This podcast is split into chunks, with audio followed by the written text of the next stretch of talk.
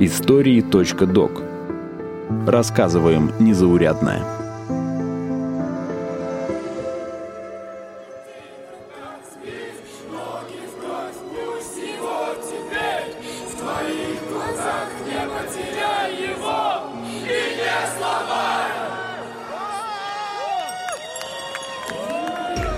Так песню «Знаешь ли ты» исполняют фанаты московского «Спартака», одной из самых популярных футбольных команд в России. В мае 2022 года на трибунах стадиона Лужники эту песню хором спели 50 тысяч болельщиков. Но кроме таких столичных клубов с миллионами фанатов, есть и другая часть российского футбола – вы слушаете подкаст «Истории.док». Меня зовут Ира Любина, и сегодня я расскажу о том, как живут футбольные команды из низших лиг России.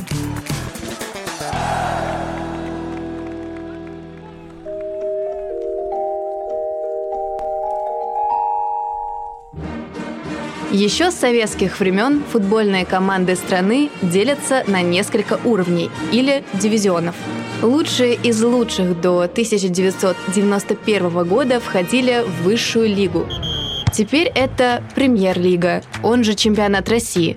Играют там 16 команд. Следующая по силе и статусности – футбольная национальная лига, сокращенно ФНЛ. Там уже 18 клубов, и каждый год 4 команды, занявшие последние места, спускаются в дивизион ниже, играть в первенстве России среди команд второй лиги. На этом уровне соревнуются 72 команды. Для удобства они разделены на несколько групп по территориальному принципу. По результатам этого турнира худшие команды могут потерять статус профессиональных клубов и перейти в категорию любительских. Если команды из премьер-лиги ежегодно получают щедрое финансирование и тренируются на крупнейших стадионах, то игроки из низших лиг часто довольствуются старыми зданиями с протекающими крышами или даже совсем без крыш. С финансированием у таких команд зачастую тоже проблема. Несмотря на это, футбольные команды из низших лиг продолжают играть по всей стране. От Владикавказа до Таганрога, от Калининграда до Хабаровска – а в третьем по силе дивизионе, том самом первенстве второй лиги, играет клуб с дальневосточного острова Сахалин.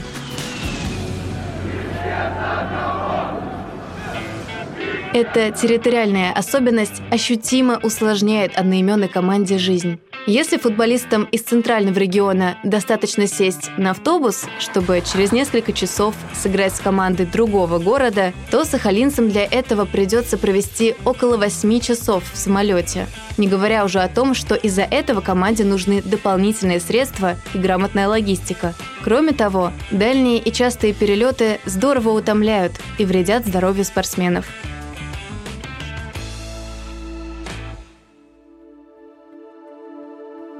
Другая проблема клуба – финансовая. Сейчас его существование оплачивает «Газпромбанк», и выделенные средства покрывают расходы на зарплату спортсменов и содержание клуба. Но строительство нового стадиона, например, остается пока только мечтой. Рассказывает Игорь Беляй, начальник команды футбольного клуба «Сахалин». Просто всегда надо понимать, что там, где мы находимся, то есть Сахалин, Дальний Восток, да, это далеко, но это все равно, это частичка России, и надо не забывать, что это часть России. Потому что, да, некоторые начинают говорить, а зачем нужен Сахалин? Ну, ребята, подождите, вы живете в государстве, да, оно большое у нас, но это тоже часть России, и там тоже живут люди да, и которые хотят где-то участвовать, потому что, ну, профессиональных клубов на Сахалине, остров-то большой относительно, да, и должны быть профессиональные клубы, и люди любят там спорт, и футбол в частности, но это все надо развивать. Центральному стадиону Южно-Сахалинска уже больше 50 лет. Он нуждается не просто в небольшой внутренней реконструкции, а в полноценной перестройке.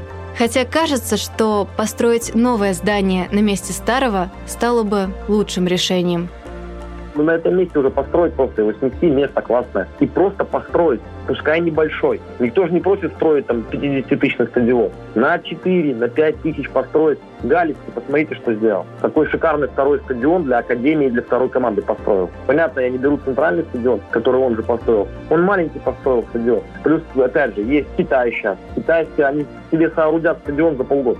Причем это будет и недорого, и качественно. Это же не проблема. Просто этого хотеть надо. Все же хотят ходить в театр красивый, да, в городе. Как правило, же есть театр, да. Также и стадион. Это тоже по-своему театр. Только там приходят более люди, скажем так, из высшего общества, да, в театр. Здесь приходит простой народ на стадион. Но все хотят, чтобы было именно и качество, и чтобы это было комфортно, удобно и приятно.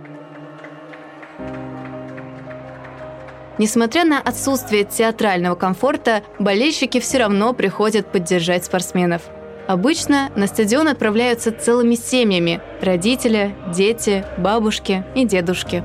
Да, дождь идет, но они сидят укутанные, одеты, образно говоря, там даже с термосами, но они сидят, все равно болеют за своих, да, пускай это немного людей, но это все равно Со стороны кажется, что жизнь футболиста – красивая картинка. Играешь себе в любимую игру, тренируешься Ездишь по другим городам, да еще и деньги за это получаешь. Но на самом деле карьера футболиста – это годы упорного труда, разочарования и травмы. Футбол – один из самых опасных видов спорта. Спортсмены уже в 30-35 лет уходят на пенсию, и только немногие – в 40. И за это время каждому нужно реализовать себя по максимуму. А если играешь ты при этом не в чемпионате мира, а в третьем дивизионе страны, то, казалось бы, а не проще ли все бросить и уйти в другую сферу? Это по-своему не любовь, это влюбленность именно в это. Влюбленность, она приходит один раз, но останется и будет на протяжении всей жизни с тобой присутствовать. А вот слова Евгения Тюкалова из клуба «Амкар Пермь». Для меня футбол – это жизнь, даже не часть жизни, а целая жизнь. Каждый день я отдаюсь этому делу на протяжении 20 лет –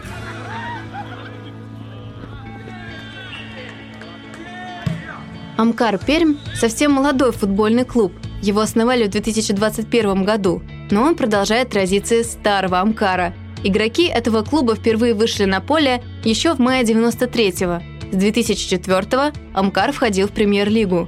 Но в 2018-м финансовые проблемы привели клуб к банкротству и закрытию.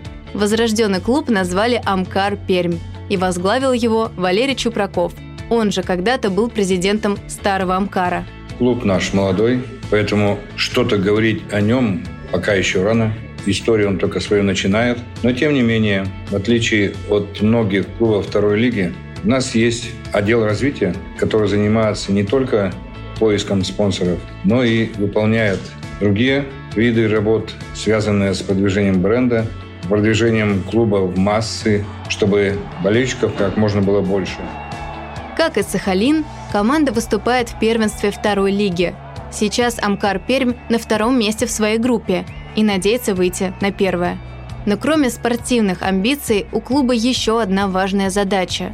Андрей Благиных, глава отдела развития клуба, рассказывает – что касается цели моего отдела, есть как глобальные, есть, так скажем, краткосрочные. Глобальная заключается в том, что клуб хочет научиться зарабатывать сам. Да, понятно, что выйти на стопроцентную самоокупаемость в России футбольному клубу практически невозможно, но поставить себе цель выйти на самоокупаемость хотя бы 50 на 50, это вполне реально. Да, это не сделать за 1-2 года, но мы идем к этому и идем успешно. Новый футбольный клуб стал своеобразным возрождением предыдущего. В составе команды есть спортсмены, которые раньше играли в премьер-лиге и теперь нацелены туда вернуться. Конечно, по пути придется решить еще некоторые проблемы, например, со стадионом. Сначала в период ограничений из-за ковида на стадион допускали не более 200 зрителей. Теперь перестраивают восточную трибуну. Но это скорее приятная необходимость. Болельщики соскучились по футболу, и одной трибуны им уже не хватает. Многие узнают цвета эмблемы прежнего Амкара, и это помогает новой команде привлечь к себе больше внимания. все знают наши цвета, все ассоциируют, я вот даже сам видел, проходил мимо, когда была реклама в красно-черных цветах, и кто-то шептался, что вот что-то опять новое придумал Амкар. Такое бывает, и отдача чувствуется. Чувствуется, что люди действительно соскучились. До банкротства Амкар играл в Лиге Европы, выходил в финал Кубка России. Для жителей Перми футбольный клуб был важной частью жизни. И после закрытия Амкара болельщики создали несколько петиций с просьбой о его возвращении. И хотя сейчас новая команда начинает свой путь с самого нуля, в Перми надеются на успех. Ну, если организовывать клуб, есть два варианта. Первый вариант – просто играть в футбол, болтаться во второй лиге. Второй вариант – это, естественно, вариант роста. Поэтому мы созданы для того, чтобы идти вперед.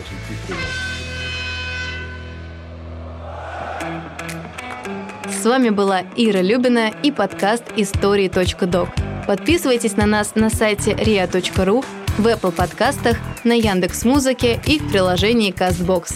Оставляйте комментарии и делитесь выпуском с друзьями. До встречи!